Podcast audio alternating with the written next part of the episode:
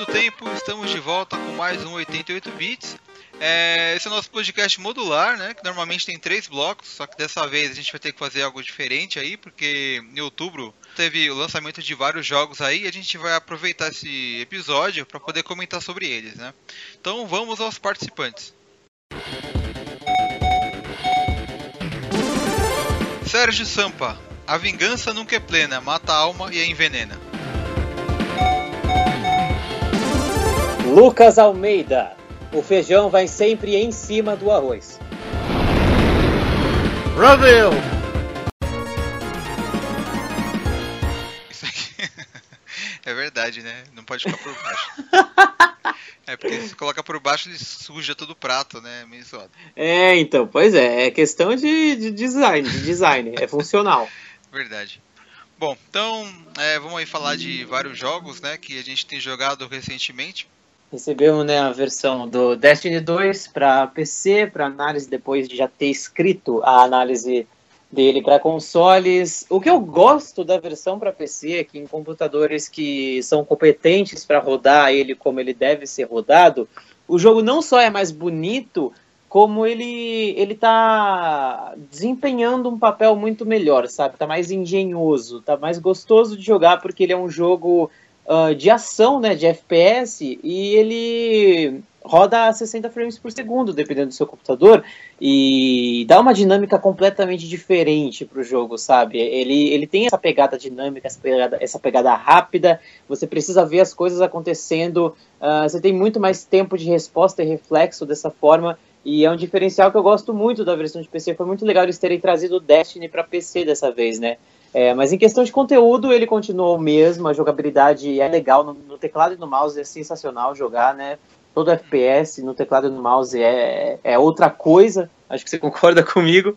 É, ele, a gente chegou a, a testar ele no notebook da Acer, né? Lá na, na BGS. É, lá na BGS bonito, a gente né? chegou a ver. É, então, tava mais suave tava sensacional, tava mais suave, 60 FPS. É, é aquela aquela iguaria, assim, aquele, aquela perfumaria no jogo que você só experimenta na versão de PC. São, são as características únicas de, de, de PC Master Race, tá ligado?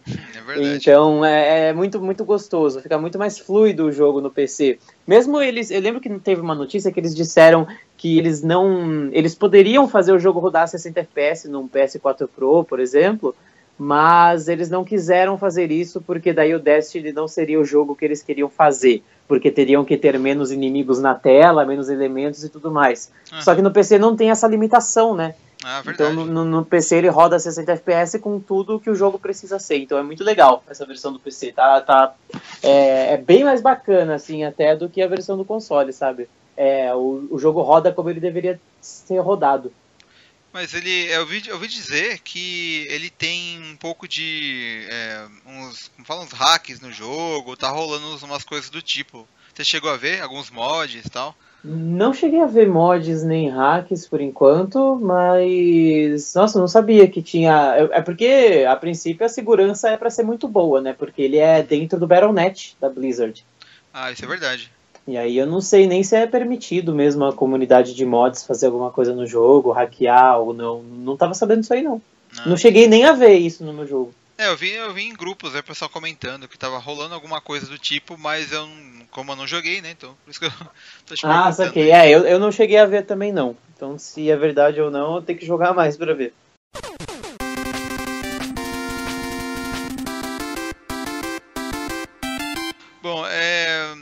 Mais tem aí para comentar? A gente também tem aí um jogo gigante, né? Que se passa no Egito aí, né? O Nossa Creed senhora. Origins, né? Um jogo meio. Meio grande? Meio grande, é. Ele, ele, ele é assim. É, ele tá bem maior que os outros, ele tá com uma, um estilo meio RPG, assim, né? Ele não tá só Assassin's Creed mesmo, né? É, então, é que eu acredito que, assim, para uma franquia que talvez agora seja lançada uma vez a cada dois anos, esse jogo tem bastante conteúdo para fazer ninguém sentir falta. Isso Porque, é verdade. É, nossa, cara, é, ele traz todo aquele feeling de jogar um Assassin's Creed clássico, onde não tinham bugigangas que facilitavam a sua viagem. O parkour tem que ser literalmente feito como parkour, tá ligado? É, esse é um negócio que a gente sentia muita falta ao mesmo tempo que a praticidade, por exemplo, de um Jacob de subir usando um arpão de gancho é muito legal, é, ao mesmo tempo perde um feeling de ser um Assassin's Creed, né? Ah, É, eles trouxeram tanto a história para o presente que a gente tinha se esquecido de como é que era jogar algo em uma era primitiva. E, e esse é o jogo que se passa na, na, na era mais antiga de todas da história do Assassin's Creed, né? Tanto é que usaram é, é, a atmosfera do Antigo Egito, da, do reinado da Cleópatra, para explicar todo, toda a rixa que levou a surgir uma guerra entre assassinos e templários eterna, basicamente. Então, no, no quesito história, é muito legal o jogo, porque você vê ah, provavelmente uma das primeiras Hidden Blades do mundo ali. Ah, você vê qual é e o porquê que tem esse lance de cortar o dedo anelar na hora de usar o Hidden Blade. A gente Ah, vê isso verdade. acontecendo pela primeira vez e isso acabou de se tornando um ritual de passagem para um assassino. Isso é muito legal. É, a gente vê todas essas coisas, né? Que lá tinha a Ordem dos Anciões e os Mediais, que foram extintos pela, pelos seguidores do Ptolomeu e tudo mais. Os Mediais virão a ser os assassinos e a Ordem dos Anciões virão a ser a Ordem dos Templários depois. Então, essa primeira rixa entre, entre duas ordens brigando pela, pelo controle ou distribuição do poder do povo é muito interessante. E Egito, ele dá uma liberdade muito legal para você explorar, né, não só a parte história, histórica dele, como a parte fantástica, né, a parte mitológica dele e como é, a gente vê no jogo que eles estão sempre muito atrelados aos deuses deles. O próprio Baia, que é muito religioso, ele fala de deuses o tempo todo. É, isso abre um leque enorme para você explorar toda a história do, do próprio Assassin's Creed fictício, né? Uhum. Que ele sempre vem, vem brincando também com deuses e artefatos e tudo mais. É, eles conseguiram juntar isso tudo muito bem no jogo na questão de história. É, quanto à questão de mecânica, o que, que você tá achando aí também? A jogabilidade do jogo, ela, ela segue, né, o padrão, assim, o, o centro dela é Assassin's Creed, realmente, né, não Uhum. tem muita diferença, mas mudou bastante na parte de, de, é, do combate, né, que agora não é mais aquela é, aquela fórmula Batman, né, que, que desde o Assassin's Creed 3, né, era o mesmo estilo, assim, né. É, você só dava um counter e matava todo mundo, não é, É, mais assim. Você batia em um, dava counter no cara que tava atrás e, e ia seguindo, né? Agora não, É. agora você tem vários tipos de golpe, você tem é, esquiva, defesa. É, lembra muito os, os jogos da, da série Souls, mas também lembra lá quem começou com isso de é, segurar a mira nos inimigos foi o, o, o Ocarina of Time, né? O Zelda. É, de travar a mira, isso é muito legal, cara. Porque assim, o combate ele fica mais pessoal, né? Sempre você mata inimigos um a um. A não ser que você não trave a em ninguém e saia brandindo a espada loucamente, aí você acerta mais de uma pessoa, mas é, o foco ali é eliminar um inimigo de cada vez e, mano, se muita gente te rodeia, é bem complicado, porque ao contrário dos Assassin's Creed anteriores, é, eles não eles não esperam quem você com quem você está lutando atacar para o outro atacar depois. É, Tipo, é, todo mundo cima, ataca né? junto, eles Você- vão para cima. Enquanto você tá mirando em tal. um, os outros vão para cima também. Isso que é muito legal, porque antigamente você mirava em um, os outros esperavam você se resolver com ele para os outros atacarem, né? É, pra você fazer Agora o não. counter, né? Pois é, agora não, agora vai todo mundo para cima mesmo, então você tem que ser muito cauteloso, cara. É, É, não- muito legal. Até do primeiro até o Revelations tinha um, um esquema de luta muito característico da série, né? Que foi um, que eles criaram pro, pro jogo mesmo, né? A partir do 3, é, eles começaram a, a ficar mais Batman, né? Porque começou a aparecer aquele botão de counter na cabeça do inimigo que vai te bater. sabe? É, aparece, aham. E foi seguindo Mas- até agora, só que E eles... foi seguindo até. Agora eles transformaram bastante, porque é, desde o começo, assim, do 1 até o 3, assim, tinha até essas mecânicas do counter. Só não mostrava direito quem que ia atacar, mas sabendo fazer, você matava todo mundo em um hit. É, não, é porque É. assim, é, é, ti- nos primeiros, é, até a tela ficava vermelha e tal, mas a partir do 3, você, tipo, tinha o counter e ainda quando chegava no último, último para matar, ele fazia até aquela animação. Só faltava sair os morceguinhos de volta, em volta do, né? É, pode crer, tinha até aquela animação de última execução. Essa animação se mantém nesse novo, só que o combate realmente ele é mais robusto, é mais complexo E é bem divertido. Teve gente que falou que tá, tá truncado, que o combate é feio, mas eu gostei bastante. Eu não achei ruim, não. Eu achei até que ele tá, assim. É, tá mais. É, como fala? Visceral, assim, né? Tem uma coisa... É, tá bem mais visceral. A lâmina oculta, ela é um pouco deixada de lado. É. A lâmina oculta ela é um pouco deixada de lado nos combates para ser usada só quando é, ela é necessária. Uhum. Então, de antigamente você pode. Né, é, exatamente. Antigamente você podia usar a lâmina oculta como literalmente arma, tá ligado? Para você é. uh, repelir ataque de espada com o teu braço com a lâmina oculta e depois socar um counter. Agora não é mais assim. A lâmina oculta só é usada quando você mata as pessoas na furtividade, fazendo você se sentir literalmente um assassino quando você usa ela. É verdade. Isso é muito legal, isso é muito legal também. É, aí de resto, né, de, de jogabilidade, não sei se você concorda comigo, mas tirando o núcleo de um Assassin's Creed que eles colocaram muito bem lá, tem que ter mesmo, que é a essência. De resto, ele pegou toda a receita de bolo de mundo aberto e jogou ali, mas funciona muito bem, né? Várias é, é áreas é para explorar, animais para caçar, materiais para você fazer crafting e Far Cry, né? por aí vai. Dentro do jogo. É, exatamente, é uma receita assim que vem funcionando em muitos jogos, como o próprio Horizon Zero Dawn, que tá super indicadão a game do ano aí. É, e é, mundo aberto ele, ele adotou um certo padrão que não tem como fugir muito disso, né? Existem elementos que tornam um jogo um jogo de mundo aberto. É, verdade. É, uma outra coisa que tem, assim, que mudou bastante é a questão de nível, né? Que agora você mata os, os inimigos e vai ganhando experiência, né? E sobe de nível. Então... É, agora você tem literalmente uma progressão de nível, assim. É, no Syndicate já tinha esse negócio de sistema de nível. Acho que no Unity até também. Só que dessa vez ele é mais RPG mesmo. Porque você não só sobe de nível, como seu ataque e força sobem também tudo mais. Tem as habilidades. Só que os itens. Uh, os itens vão ficando mais fortes que você. Você pode comprar itens mais fortes e itens são restringidos por nível. Então isso é muito RPG, cara. Tem aqueles itens que você só pode comprar se você atingir nível X. É, e tem também tem o esquema dos inimigos, né? Que se você for num inimigo muito forte, além dele te dar muito dano, você não consegue matar ele nem furtivo. É, você literalmente não mata, você não, não tira nem dano dele, dependendo do inimigo. Que é, é pra você... te forçar a literalmente progredir, isso é muito legal. É, você até consegue fazer o ataque furtivo, só que tira só um pouco de dano e não mata o cara, né? Que era é, então, um ataque mortal, né? Exatamente. Aí o que você tem que fazer é progredir e também é usar os materiais de crafting para upar a sua lâmina oculta para ela ser capaz de matar inimigos a tantos níveis mais altos que você.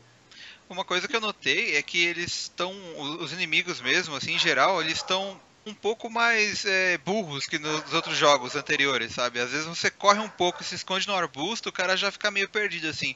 Nos jogos anteriores, principalmente nos primeiros, é, Corria, ah, os caras já, iam pra, já ia pra cima, né? E os, os caras cara corriam atrás. Não largava não... a mão. É, é verdade. Você às vezes, atrás. sei lá, você se escondia até dentro de um feno, assim, o cara não ia lá, cutucava e te via. Agora nesse não. Você, é. você tá um pouco mais longe ali, ali no deserto, em área aberta, e você se esconde num arbustinho ali, o cara já fica meio, ah, ah, sabe? Já é. começa a andar pra trás e tal. Só que ao mesmo tempo, é, eu, eu gostei de uma coisa com relação a tudo isso, como por exemplo, você tá numa perseguição e você entra em um monte de feno, com as pessoas te vendo e te perseguindo. Antigamente, se você entrava num monte de feno no meio de uma perseguição, seu personagem automaticamente saía dali. Uhum. No Assassin's Creed Origins, se você entrar num feno no meio de uma perseguição, você pode ficar ali. Só que os caras vão ficar metendo flechada no feno e você vai perdendo é. vida, tá ligado? Isso é verdade. Aí vai do seu discernimento pensar se eles vão te esquecer ali ou se eles vão meter o louco. Eu não sei se já tinha nos outros jogos, mas tem vários animais que você pode atacar também, né? Tem crocodilo, tem até hipopótamo, né? É, isso aí é, é pela primeira vez. Tem esse sistema aí de matar animais para ganhar os materiais. Isso aí é pela primeira vez mesmo. É, eu conheço crocodilos na água ali. Uma vez eu tava nadando de boa, assim, de repente vi um bichão enorme. Eita, o que, que é isso? É, e os bichos são perigosos, cara. Dependendo é, do nível e do lugar. É, então você tem que tomar cuidado com os, com os arredores da, do, do, do ambiente. Isso é muito interessante. É, tudo ali é selvagem, né, cara? Muito legal. É, uma coisa que me chamou atenção foi o gráfico, né? Que eu achei que tá realmente muito mais bonito que os jogos anteriores, assim. É, mas uma coisa que eu me espantei, porque assim, é, a gente vê a, a cidade, vila, pirâmide, várias coisas uhum. assim. É, o céu tal, você vê o mar, a, aquela, o rio, tipo as lagoas por onde você nada e tal. E uhum. eu tava achando legal a, a, água. Aí eu de repente eu decidi, eu até me espantei, sabe? Eu decidi afundar e eu vi que eles fizeram por debaixo d'água também, né? Muito bem. É, existe um puta de um mundão debaixo d'água, existem tesouros para coletar, tem missões que você tem que mergulhar para fazer alguma coisa. É, a água é um aspecto muito bonito. A água sempre foi um dos elementos mais legais que a Ubisoft sabe fazer muito bem. A água dos jogos deles são sensacionais, velho, dessa Sim, é geração. É desde, desde lá do Hot Dogs, eles fazem uma água sensacional, velho. Eles sabem fazer direitinho a água. E aí debaixo d'água nesse Assassin's Creed realmente tem muitas missões legais para fazer, tem tesouros e tudo mais. É, falando em missões, eu achei legal que assim, eles tomaram muito cuidado com as side quests. Não sei se você tá chegando a fazer as side quests, mas cada um tem uma uhum. historinha muito legal, velho. Cada side quest tem uma historinha muito show de bola. É, é, então... Não é você fazer simplesmente por você fazer. Você sente que você tá ajudando alguém porque aquela pessoa tem uma motivação, ou perdeu alguém, ou tá precisando de ajuda, ou o soldado é, boicotou a família dele, sabe? São, são histórias muito legais é, das sidequests. É, eu, eu achei legal as, as sidequests, eu, eu curti a, a, forma como, como, como é feito, né, no, no jogo, assim. Uhum. É, é. Mas assim, elas agora elas meio que são obrigadas, né? Você é obrigado a fazer ela, né? É que nem, no, que nem era no primeiro jogo, você não pode só seguir a campanha. Se você for é porque senão... a campanha, você não tem nível, né? Exatamente, é, você, você vai ter momentos que você tem que parar para fazer side quests, só que ao mesmo tempo você não é obrigado a fazer todas, porque você vê que eles investiram muito tempo criando side quest, então é assim, puta, é gigante, cara. É, você pode, mano, gastar horas, 17, 20 horas só fazendo side quest e ainda não ter nem começado a desenvolver a história principal, se você quiser, sabe? É verdade. É, de, depois das primeiras sincronizações ali, que o mundo fica mais aberto para você, nossa, você pode ir upando a doidada e deixar para fazer a história principal depois, todo marrento, todo brucutu, depois de já ter upado tudo. Isso é muito doido. É, é, é e a, em cada canto que você vai tem side quest, tem muitas coisas escondidas para fazer. É um sandbox imenso e completo para te manter ocupado mano, sempre que você quiser tempo, voltar né? para jogar o jogo, é.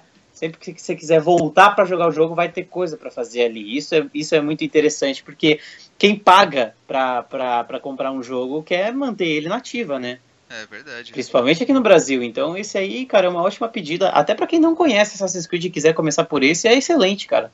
É, isso é verdade, né? Porque até assim, é, as missões principais, né? Você, elas não são bloqueadas, né? Mas é, ela tem lá um nível lá que é, é recomendado que você tem que ter para entrar. Porque se você entrar numa missão que o cara é muito mais forte que você, né? Você vai tomar uma porrada. É, aí você morrer, toma uma porrada e já era. E já uhum. era, né? Tem que começar de novo. E uma coisa legal que você falou, né? Pra quem tá começando agora, é bom começar nesse jogo, né? E uma coisa legal é que não tem só o, o assassino lá no passado tal. É, eles têm essa ligação com a Abstergo ainda, né? Tem o. você joga no presente, né? É, eles voltaram com o personagem no presente, que tava fazendo falta, né? Desde a morte do Desmond lá no Assassin's Creed 3, eles não sabiam mais o que fazer no presente. Agora eles voltaram e a história do presente tá muito interessante. Porque a gente joga com uma funcionária da Abstergo, que é desenvolvedora de, de protótipos de ânimos, e ela é uma funcionária da Abstergo que ela não sabe qual é a verdadeira cara da empresa. Então ela não sabe que ela trabalha para templários, uhum. entendeu? Ela tá descobrindo isso junto, sabe? Ela é só uma funcionária, assim, que tem um baixo nível de, de, de, de acesso às informações da onde ela trabalha, tá ligado? Então, ela realmente não sabe para quem ela realmente está trabalhando. Ela não sabe que são templários e que eles são tiranos e tudo mais. Ela só é uma das desenvolvedoras do Animus que está ali explorando e ela quer uma chance de ser reconhecida é, pela pesquisa que ela está fazendo com o Bayek agora. E é muito interessante que eles linkaram tudo isso com o filme do jogo. E isso comprova que o filme se passa realmente no mesmo universo do próprio jogo, porque essa personagem que a gente controla é, no presente, que é Leila, o nome dela, não lembro. Uhum. É, então, ela, ela foi uma das pessoas que desenvolveu o ânimos do filme, aquele que vai nas costas do personagem, que usa o efeito de sangramento para fazer parkour nas paredes e tal. Foi ela que desenvolveu o ânimos do filme. É, você pode acessar o notebook dela e você vê que ela troca várias mensagens com a. Não lembro se é a Ana ou o nome dela, mas é a garota lá do filme que guia o Fassbender, sabe? Ah, sim, é ela, verdade. Ela... ela... troca várias mensagens com essa moça, fala sobre a morte do pai dela e tudo mais que eu acontece lá um... no filme. Eu passei um tempo olhando esses documentos aí, tem bastante coisa legal, né? Tem também bastante coisa do Desmond ali, né? Coisas que aconteceram. É, tem muitas coisas do Desmond, é, então dá um puta um resumão e uma, e uma aprofundada mais legal até na ah, história e... do Assassin's Creed. É, e tem também ali né, umas, algumas coisas sobre é, Watch Dogs também, né? Que é do mesmo É, universo. então, é. A eu gente descobre que realmente é, é, o universo expandido, se passa no mesmo universo do Watch Dogs, que é um funcionário do Abstergo lá que a gente encontra no Assassin's Creed Black Flag. É um funcionário do Abstergo que é tipo o CEO do lugar que você está trabalhando. E a gente descobre que o Aiden Pierce matou esse cara. e literalmente matou ele, porque no jogo do Watch Dogs tem uma missão em que você mata ele. E a gente achava que era só um easter egg, mas não é. Hoje a gente vai ver os arquivos do Assassin's Creed Origins e realmente Aiden Pierce matou esse cara, então se passa no mesmo universo. É muito doido isso, cara. É, isso é bem legal, né? Tinha easter eggs ali, aqui e ali, né? Mas agora não tem como falar é, que não é, agora né? tá oficializado, não tem como falar que não é. Tem print, tem foto do Aiden matando o cara, então. É verdade. não tem como é, falar que não é. No próximo Watch Dogs a gente vai enfrentar um monte de templário ali, né? Certeza. Imagina só. Certeza. Mas enfim, acho que tem mais algo para falar sobre esse imenso jogo.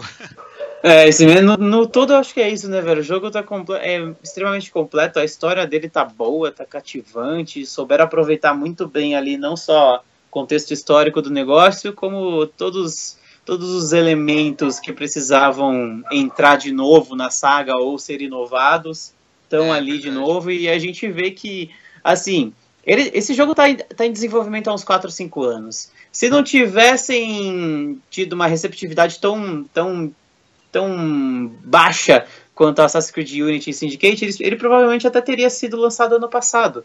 Só que esse tempo que eles tiveram para repensar a franquia com certeza mudou muita coisa no projeto e eu acho que foi exatamente isso que fez o Origins embalar de vez. Ah, verdade. Não, esse, esse tempo aí, esse ano a mais aí pra produção, eu acho que valeu a pena, porque. Ah, é, tenho certeza tava, que eles modificaram muita, muita coisa. coisa. É, tava sendo muita é. coisa, é um por ano, né? Eu tava cansando é, já, então. deu pra respirar e tal. É, eu tenho certeza que eles alteraram muito, é, eles alteraram muito o projeto com base no feedback das pessoas também.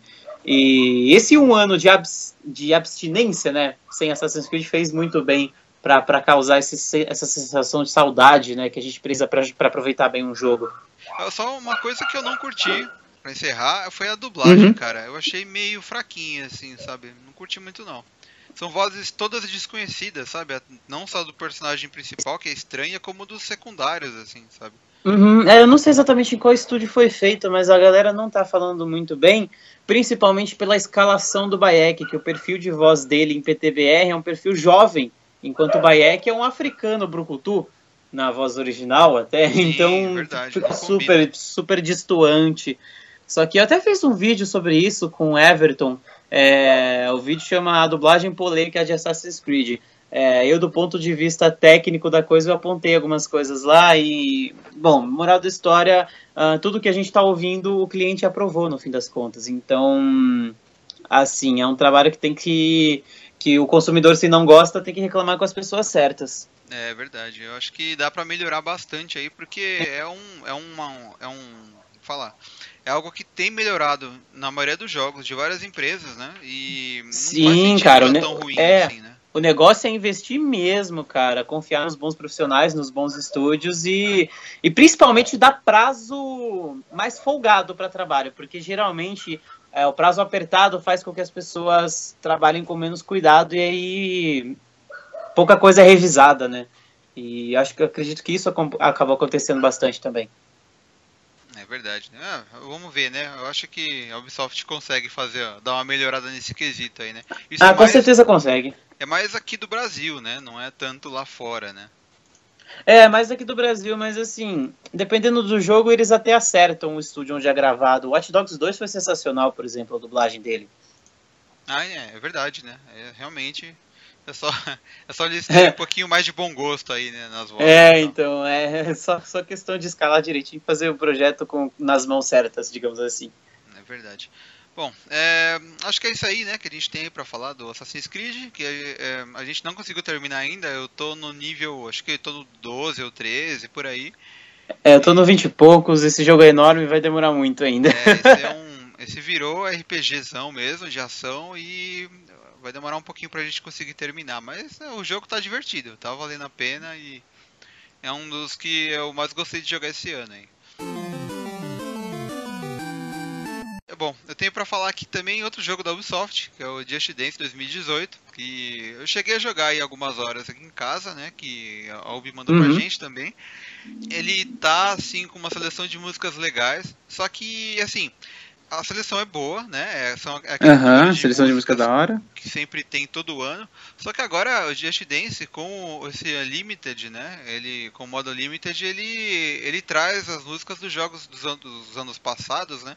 Então assim, ah, legal. Você joga um pouco ele, é, acho que no, no, no, passado também já foi assim. Você joga o jogo normal com as músicas dele.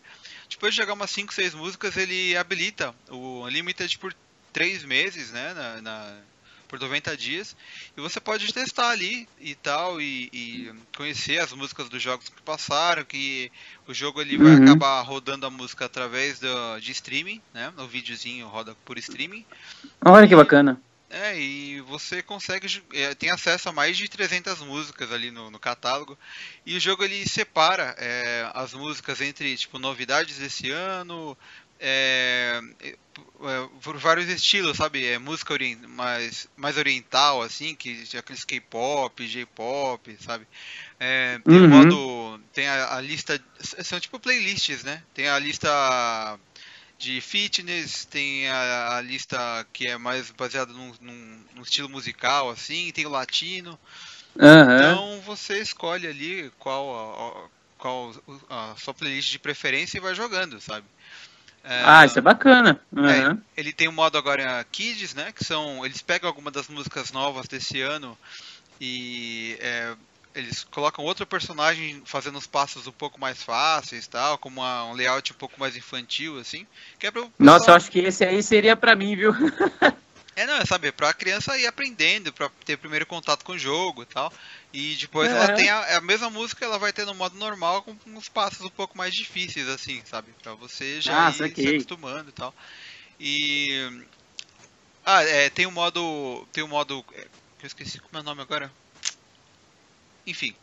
Tem um modo é, que você conta as calorias, né? Que voltou novamente aí, né? Que todo Just Dance tem, né? Que você ativa ele, uhum. ele além de marcar ponto, você ele marca quantas calorias você perdeu por música. Uhum. Então, ah, isso é então, legal. Então, conforme. Com, é, quanto mais agitada a música, mais calorias aparecem na tela que você perdeu, né? Só pra você ter uma ideia, mais ou menos assim, né? E... É, showzão.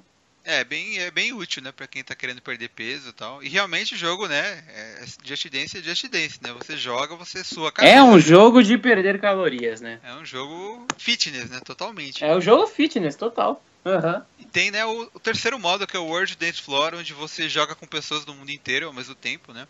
Uh, pra você ter uma ideia, como tem tanta gente jogando, a primeira música que eu joguei tinha 60 pessoas ao mesmo tempo jogando. Caraca, que da hora! É legal porque assim, é, você entra, né, meio que numa sala onde tem várias pessoas uhum. do, ao redor do mundo jogando e aí é, você entra às vezes no meio de uma música, termina, aí vem a pontuação, coloca em qual pontuação você ficou, aí vem aquela pontuação global para te indicar qual é a sua posição.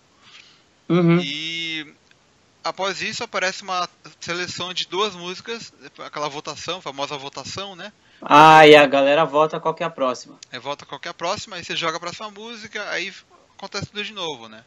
E é legal jogar ali com o pessoal, sabe? Ele, ele, você termina de jogar, ele fala, né? Você conheceu tantas pessoas hoje. É, ah, você, que legal. Você tá em nível tal, não sei o que, sabe? E, uhum. ela, e, e, o jogo vai seguindo, né? Conforme você. Tirando o modo infantil lá, qualquer coisa que você jogar no jogo, ele conta pontos de mojo, né? Então, e esses pontos você joga ali numa. É como se fosse um loot box, só que ele tá disfarçado, né? Ele é uma daquelas caixinhas de gachapon, sabe? Que você coloca sei, sei, sei, sei, e sai um item. Então, é uhum. ali, você, você vai ganhando esses, esses é, pontos de mojo, aí você usa o ponto pra vir uma bolinha ali que vem com alguma música nova, ou uma variação de alguma música ou alguma é, algum avatarzinho novo ou, ou alguma coisa para personalizar ele. Então, Legal. você vai subindo de nível, vai fazendo ponto, né? Vai jogando o jogo e você vai habilitando mais coisas ali como sempre foi, né? E o jogo tá, tá bem divertido, cara. A seleção desse ano, ela tá bem eclética, sabe? Tem antigamente eles colocavam uma música, uma música latina, uma música é, um K-pop. Agora não, dessa uhum. vez tem mais de mais de uma ou duas de cada tipo, assim, sabe? Ah, isso é legal, né?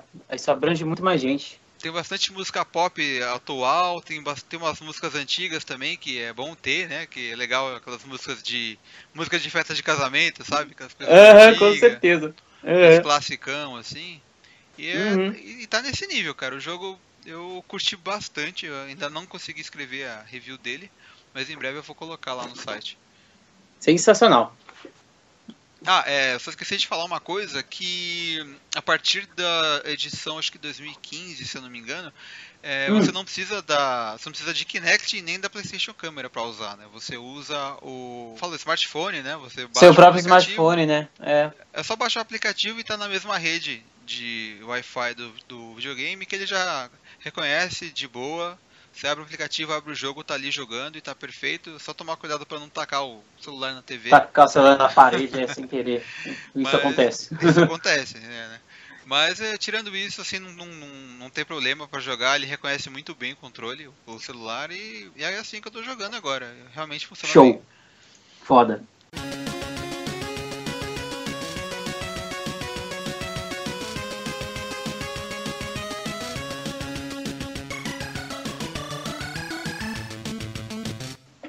Tem mais algum jogo aí, Almeida, que você jogou? Bom, da minha parte, além do Origins, o que eu mais estou jogando agora, né, que eu estou começando a conhecer, é o Super Mario Odyssey, cara. É uma grande surpresa, assim, da... é lógico que Super Mario é previsível, porque a gente sabe que é um jogo do Mario, mas é uma grande surpresa, porque eles mostram que, assim, eles são muito criativos. Super Mario Odyssey mostra que a Nintendo... Uh, tem criatividade infinita, cara. É, eles sempre sabem como reinventar os personagens deles, né? Principalmente o Mario, que, que é um jogo de mascote tão simples, né? Que ele começou com movimentos muito simples. É um personagem que anda, pula e pega poderes e tudo mais. E assim, a cada jogo canônico do Super Mario, ele tem algo que acompanha ele nesse mundo 3D, né? Teve o Super Mario 64 ali, ok. Aí teve o Super Mario Sunshine, em que o apetrecho que modificava a gameplay era aquele extintorzinho que ele usava, né? Uhum. Uh, aí o Super Mario Galaxy, uh, o, o, próprio apetrecho que modificava a gameplay era o seu Wii Remote, que você tinha ah, funções com, com o Mario que você mirava, coletava coisas, balançava para o Mario usar o poder de rodar e tudo mais, igual Crash, sabe? A gravidade e tudo mais, né? Um, e aí depois ele tinha até voltado para um estilo mais clássico de Mario, né, com os 3D World, 3D Land e tal, que era algo mais linear, em que o Mario só pegava os poderes de sempre e ia avançando tela.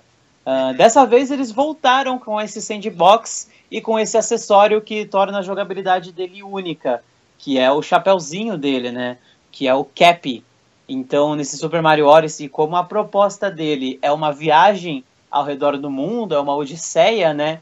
Uh, a gente visita vários ambientes de mundo abertíssimo, sabe? É, não vou dizer que é um mundo aberto o jogo. O jogo é um mundo semi-aberto, porque a gente vai visitar vários reinos uh, e cada um desses reinos é um sandbox gigante, cheio, lotado de coisas para fazer.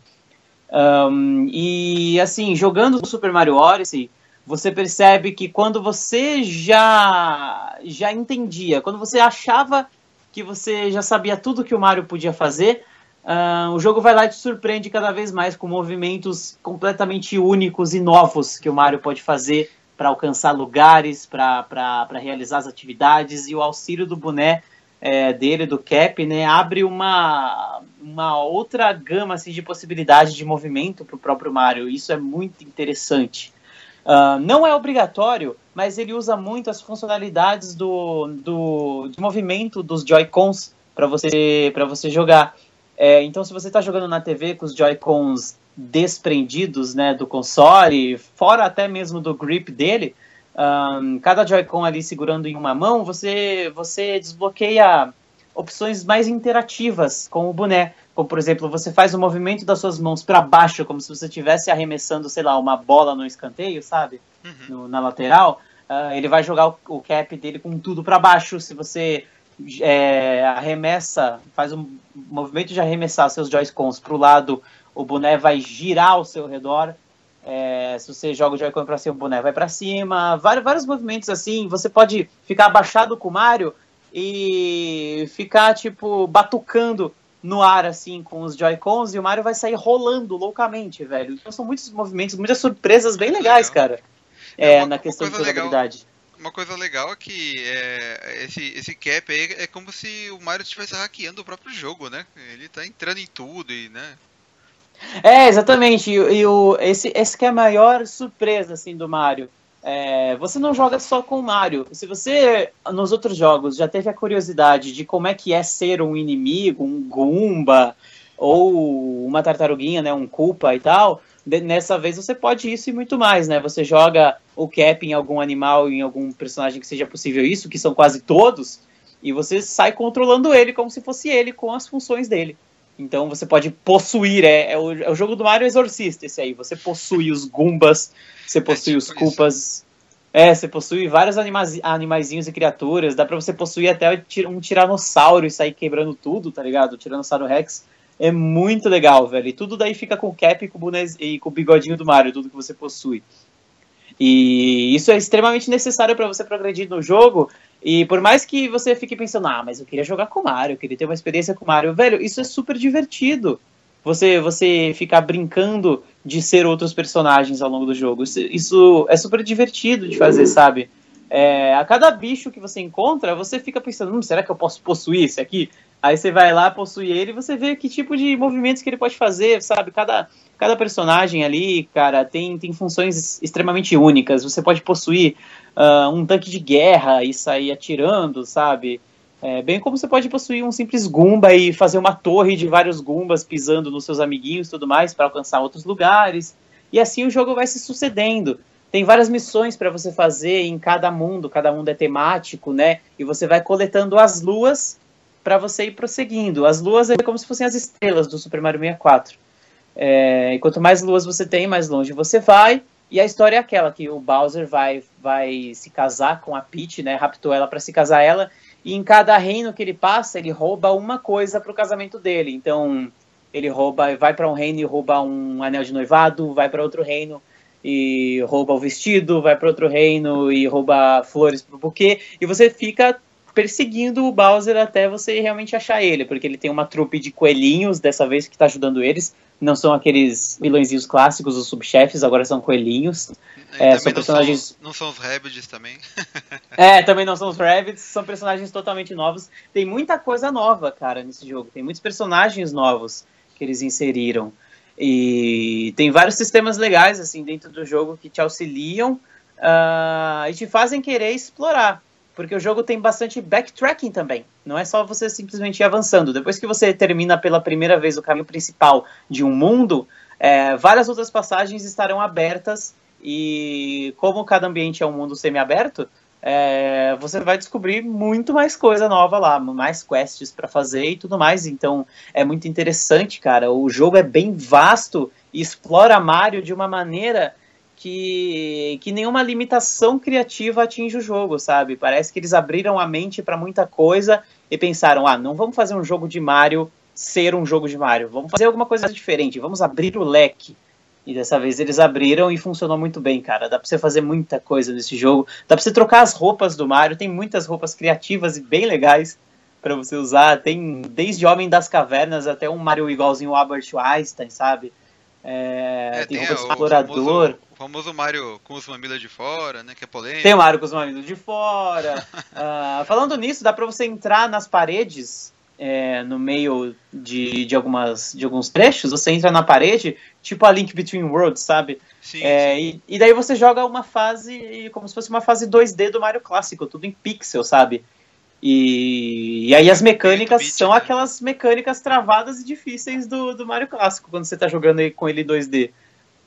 Então isso aí se manteve, e é muito legal que, tipo, dependendo da roupa que você estiver usando, quando você entra na parede para jogar o trecho em 2D, ele vai estar tá com a roupa que você está usando, cara. Eles tiveram todo esse cuidado. Esse Mario Odyssey, ele é um jogo que ele ganha as pessoas nos detalhes. Ele é muito bem detalhado.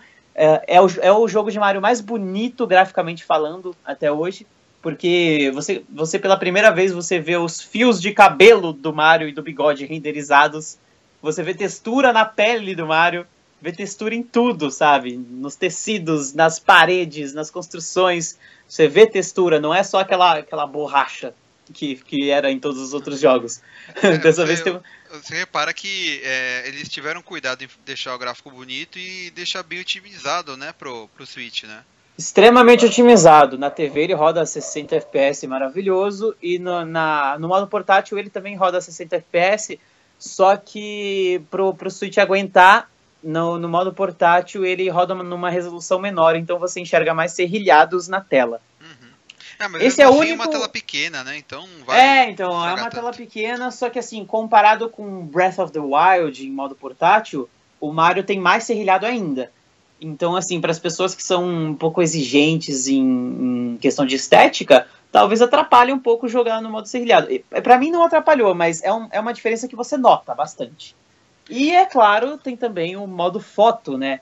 Que, que eu acho que é obrigatório em todos os jogos que se auto-jogam bonitos hoje em dia. E tem vários filtros legais e muitas coisas, é, muitas coisas legais, muitas fotos legais que você pode tirar com o modo foto.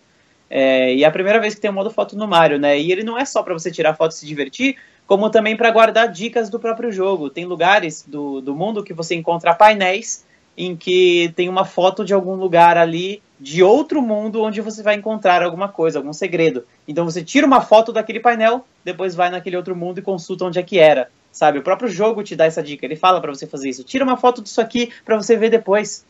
Ah, que legal. Ele vai dar, ele, ele meio que fala, ele te dá uma as coordenadas, né, os lugares e tal. É, ele te dá dicas assim para você ir, ir, encontrando todas as luas, porque meninos são muitas luas para achar e tem umas é. muito bem escondidas, cara, muito difíceis.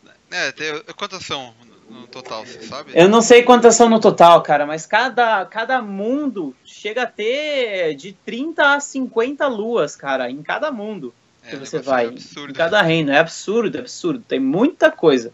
É um jogo que eu ainda tô explorando é, e que assim, é um Mario, é um Mario que realmente ocupa muito tempo da gente para jogar. E o, o que é muito bom. que é muito bom. É, isso é verdade. Que dure bastante o jogo, né? Assim, Amém. é, eu tô gostando demais, tô gostando demais. E, e, ele, não é à toa que ele foi indicado esse ano, né? Como o melhor jogo do ano lá na, na premiação, né? É, ele tá liderando o Game of the Year aí, junto com Breath of the Wild e o Horizon Zero Dawn, eles são os tops. Esse jogo realmente vale a pena e tá me coçando aqui com a vontade de comprar um Switch. ah, não, cara, esse jogo e o Zelda, meu, só eles já justificam a compra de um Switch porque eles são sensacionais e é coisa assim que a Nintendo faz com muito carinho, com muito cuidado, com muitos detalhes, então vale a pena você apreciar assim, cara. Ele é um jogo para todos. Mario Odyssey é um jogo tanto para o gamer hardcore, porque tem muita coisa terrível de difícil lá, mas também é pro, pro jogador casual e para as crianças, porque existe um modo de um modo guiado, digamos assim, que você joga e que tem uma seta no chão que mostra para onde você deve ir para seguir o caminho principal, para você não ficar perdido. Você tem mais vidas, tem assistência que se você cair você não morre, você volta exatamente onde você estava. Então assim, ele é um jogo tanto para adultos, porque esse é o foco do Switch, né, gente mais madura hoje em dia, quanto para crianças. Então, é um jogo para todos, cara. Eles pensaram muito bem em como mexer é, com o Mario, tanto para a geração que acompanha ele desde o começo, quanto para a geração que gosta do carisma dele por agora. Porque assim, é, esse jogo, não, só para finalizar, ele, já, ele, ele contradiz muita coisa dos outros Marios, né? É, você vê isso no próprio começo do jogo, que assim, no, no começo dos Marios, a história é sempre a mesma. O Bowser rapta, rapta a princesa e beleza, né? Vai embora. É, ela uh, grita, que, Mario! É, só que nesse jogo não. Assim. O, o Bowser não leva a princesa. O Bowser dá um cacete no Mario, velho. O Mario perde uma batalha. Caramba. Pra ele. No começo do jogo. Eles estão tretando lá na nave, o Mario tá tentando recuperar a princesa. E o Bowser dá um puta de um cacete no Mario. Tanto é que o chapéu dele queima e é destruído, né? O Cap se transforma no chapéuzinho novo dele ali.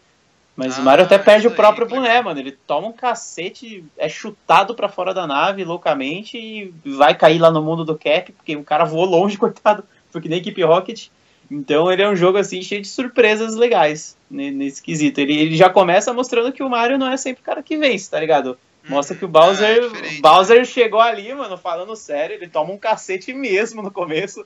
Dá até dó do Mario, velho. Então, é um jogo muito legal, cara, de ser jogado. Até, até na história clichê deles, eles conseguiram dar um jeito de, uma de, mudada, de- né? é, de reinventar. Ah, Muito legal. show de bola. Bom, é, então esse é o esse é o Mario Odyssey, né, que tem saiu, saiu pra Switch, vai vender Switch que nem água aí nesse fim de ano por causa desse jogo. Ah, com certeza. Eles tiveram uma janela de lançamento muito feliz pra esse jogo agora, pra alavancar a venda do Switch. É, ele não, não tá, tá de brincadeira não, o Switch tá vendendo bem mesmo, né? Não, tá vendendo bem demais, velho. Já vendeu mais do que o Wii U vendeu na temporada dele inteira de existência. É, tá muito impressionante.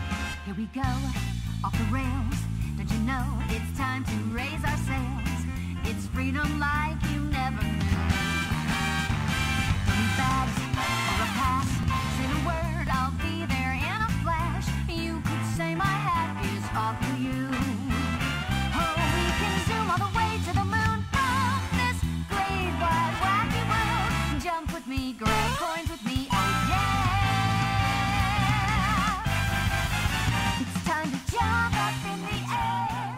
air. A gente tá falando aí do Mario, né? Agora a gente tem que falar do jogo aí que lançou do, do eterno rival do Mario, né? Que é o Sonic, né? Sonic Forces que lançou faz pouco tempo aí, é, no começo desse mês, né?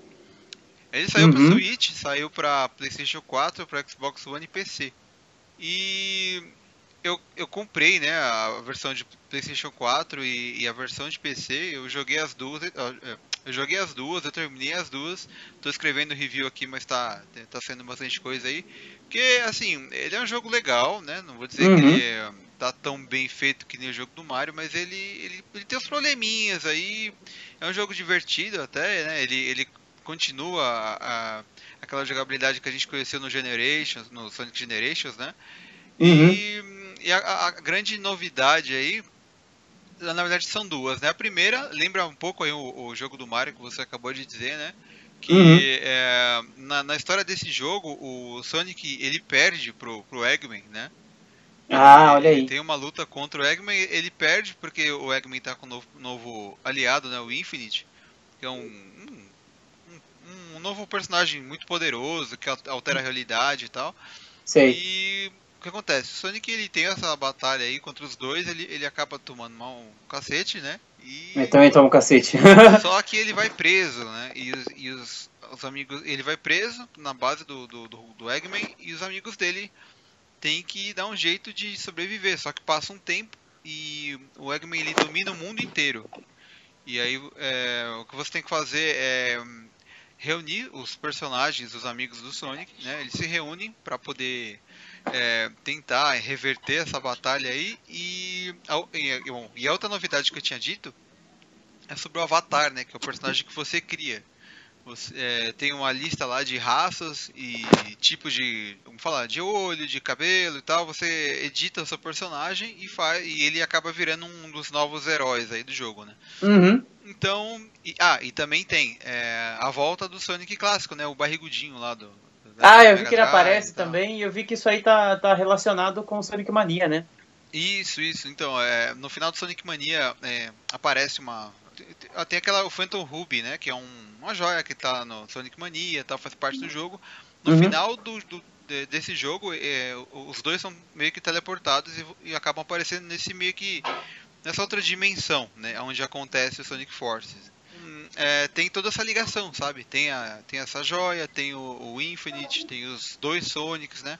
E é, Uhum. o, o Sonic moderno mesmo, ele não fica muito tempo preso, sabe? É, você logo já consegue soltar ele e aí acaba tendo três tipos de jogabilidade diferente.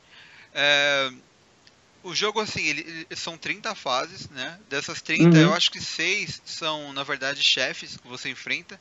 Então, Uhum. na verdade, são 24 fases. É, o jogo, ele não é muito longo, assim, sabe? O, o próprio Sonic Generations não era um jogo muito longo. É, era rapidinho. É, mas é, cada fase do Generations tinha uns 6 minutos tal, e eram poucas fases, né? Aí Uhum. os caras resolveram aumentar o número de fases para aumentar o número do jogo, só que a fase mesmo, em vez de ter 6 minutos, ela tem tipo 2, 2,5, sabe? Ela é muito curtinha, assim. Muito Ah, tá. É, tem algumas mudanças na jogabilidade é, sei lá, eu, não entendi exatamente o que aconteceu, porque é, essa jogabilidade que eles criaram, a nova, que é a jogabilidade de Boost, ela tá, ela tá na série desde o Unleashed, né? Então tem o Sonic Unleashed, tem o Colors, tem o Generations e agora tem o Forces. né?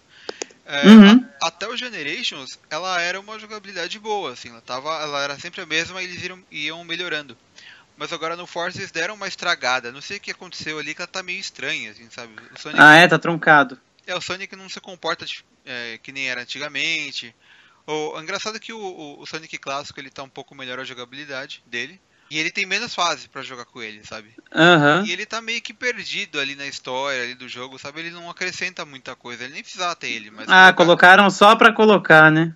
é, colocaram mais pra, é, pra agradar, né? O público mais, mais antigo, né? O pessoal o fã mais antigo que prefere os jogos antigos. Mas Uhum. A jogabilidade do Sonic e do Avatar é bem parecida. é, a diferença é que o Avatar agora ele usa uma arma, sabe? Uma arma que é baseada naqueles nos personagens que tem, que tem poderes elementais, né? Então Ah, maneiro. ele tem um, tem- ele tem uma, um gancho que ele serve pra ele puxar inimigo ou fazer alguma cutscene legal e tal. É, Legal. Ele tem essa arma que também serve pra matar os inimigos de uma vez assim na tela. Normalmente a arma ela tem um poder bem exagerado assim, sabe? E, e a diferença do, maior do Avatar pro Sonic é que o Sonic ele faz o, aquele boost que ele sai atropelando todo mundo no meio da fase, sabe? Passa a fase correndo assim. E o Avatar não tem isso, ele tem a arma no lugar, né? Então a variação basicamente é essa. Só que tem algo na, na Hum. gameplay do jogo que ficou esquisito, assim, que não ficou tão bacana, sabe? Eu não, eu, eu não consigo entender por que, que eles estragaram se a engine é a mesma, sabe? Não faz muito sentido. Nossa, que estranho, né? É, e fora que, assim, a, edição do Avatar não é muito complexa, é, não é muito complexa, né? Não ficou uma coisa assim que você faz o seu personagem do jeito que você quer, sabe? É bem É pouca limitado. coisa que você mexe nele, né? É, o jogo ele, ele ficou meio curto e eu não sei, eu acho que o jogo ele deve ter tido um, uma- um orçamento mais, menor, porque ele não tem nenhuma animação em CG, é, são poucas fases, tem todos esses problemas que diminuem um pouco o jogo, sabe? Ah, entendi. Quem é fã até vai curtir, assim, vai gostar, porque é fã do Sonic e tal, e vai jogar e vai virar do avesso o jogo. Mas quem, Uhum. pra quem não é fã, eu acho que é, falta alguma coisa ali pra chamar a pessoa, sabe? Porque é, é tudo sempre muito corrido, a fase é curta e tá com um monte de coisa explodindo na tela, fica uma meio que uma, fica uma meio que uma putaria, assim, sabe? Pra, Ah, quem, tá. pra quem não conhece, ele não é muito convidativo, sabe? Bom, resumindo, é mais um Sonic 3D igual aos outros. É, então não, assim, se você for ver o, o Colors, o Generations, eles tinham um padrão um pouco melhor, sabe? É, a jogabilidade era mais legal, era mais fluida, assim, sabe? A fase tinha um tamanho legal e tal. É, foi no Forces que eles deram essa regredida aí em vários pontos, sabe? Que não precisava ter sido, ter sido assim, sabe? Eu acho que até o preço dele é mais barato. Parece ser um pedido de desculpa da, da, da SEGA, sabe? Ó, o jogo não ficou tão bom, então a gente vai cobrar mais barato e tal. Provavelmente. Deve ser isso, porque o jogo na Steam ele tá 70 reais e, e- a versão pra PlayStation 4 é 150, não é? Tipo 200, Ah, sabe? não, não é preço cheio, né? Não é 250. É, você vê que ele é um, um, é um produto assim, não, não, não é um AAA, assim, ele tá um pouco abaixo do- dos AAAs que são vendidos hoje em dia. E, como eu falei, quem é fã vai se divertir, mas o pessoal que não é tão fã assim Vai, vai, coisa. olhar, é, vai, vai, vai falar, Ih, será que é bom? E realmente o jogo deu uma regredida, então não tem como defender muito, sabe? Entendi. que pena pro Sonic. Parece que o jeito é continuar no 2D mesmo, então. É, o, a- o que o- o que o, o que o pessoal da SEGA falou é que eles lançaram esse ano Mania e lançaram o Forces, né? E Uhum. o desempenho dos jo- do- desses jogos iria. É, ele- Decidir o futuro, né? E decidir o futuro, isso, eles iam se basear nisso. Então Ah, eu tô achando que o próximo jogo aí vai ser meio 2D, sei lá. eu- acho que eu vou É, abandonar essa jogabilidade. Para fazer uma pesquisa de campo, né? Para ver qual que pega melhor a galera e o saudosismo prevalece. É, mas realmente ele me desapontou em muitas coisas e o Generations era mais bem acabado, assim, era um jogo mais Uhum. com um nível um pouquinho maior. Mas dá pra jogar, cara. Quem, quem quiser se, se aventurar aí, ele tá mais barato do que um jogo normal aí, né? é, maneiro, mas pelo menos tem essa opção aí pra galera. É verdade. Beleza. Bom, então era isso aí que a gente tinha pra falar aí, né? Desses jogos que a gente jogou aí, né? Nesse começo de, de novembro aí, né? E porque com tantos lançamentos que teve em outubro, tá todo mundo cheio de jogo pra jogar. e todo mundo foi à falência também, né? É. Todo velho? mundo foi à Os falência, é. lançamentos vieram em outubro. É verdade, ainda tá saindo coisa agora, vai sair mais jogos em dezembro, mas outubro foi o ano que matou o bolso das pessoas. É, outubro foi o mês que matou o bolso das pessoas, realmente. E, bom, é, quem ouviu aí, espero que tenham curtido, né, esse, esse- mais esse episódio de 88 bits, né. É, eu gostaria de saber, né, a opinião de quem tá aí ouvindo o podcast, né. Pode tanto é, mandar um e-mail para sergiosampa.88milhas.com.br, é, como também pode comentar, né, no, no Facebook ou comentar no, no post, no, no site, né. Para quem acompanha esse podcast é, por algum agregador, ele é do site 88 milhas, né? Que é www.88milhas.com.br. E a gente também tem o nosso podcast, além do 88 bits, né? A gente tem o o 88 milhas mesmo, que é sobre filmes, séries. Espero que vocês tenham curtido. É, Valeu aí, Almeida, pela sua participação. Valeu, Sergião. Queria agradecer de novo pra galera que não conhece meu trampo. É, lá no YouTube é só você procurar por Dublando Coisas, dublagem, paródia e humor com games. Tudo você encontra lá. Você vai se divertir bastante. Inclusive, a gente estava falando sobre a dublagem do Assassin's Creed Origins. Meu vídeo sobre a dublagem dele tá lá. Deu uma polêmica. Tem, é um dos vídeos com maiores acessos por enquanto lá do canal, inclusive. É, dá uma conferida lá para vocês saberem um pouco mais de detalhes sobre essa parte da versão brasileira dos jogos, que é bem interessante também. Ah, beleza. Pode deixar que eu coloco na descrição aí do podcast, né, no site, aí eu coloco o link para o pessoal é, acessar seu vídeo, né, para poder saber um pouco mais né, sobre a dublagem. Aham. E é isso mesmo, né? A gente vai ficar por aqui, daqui 15 dias a gente volta. Falou, pessoal. Falou, galera, abraço!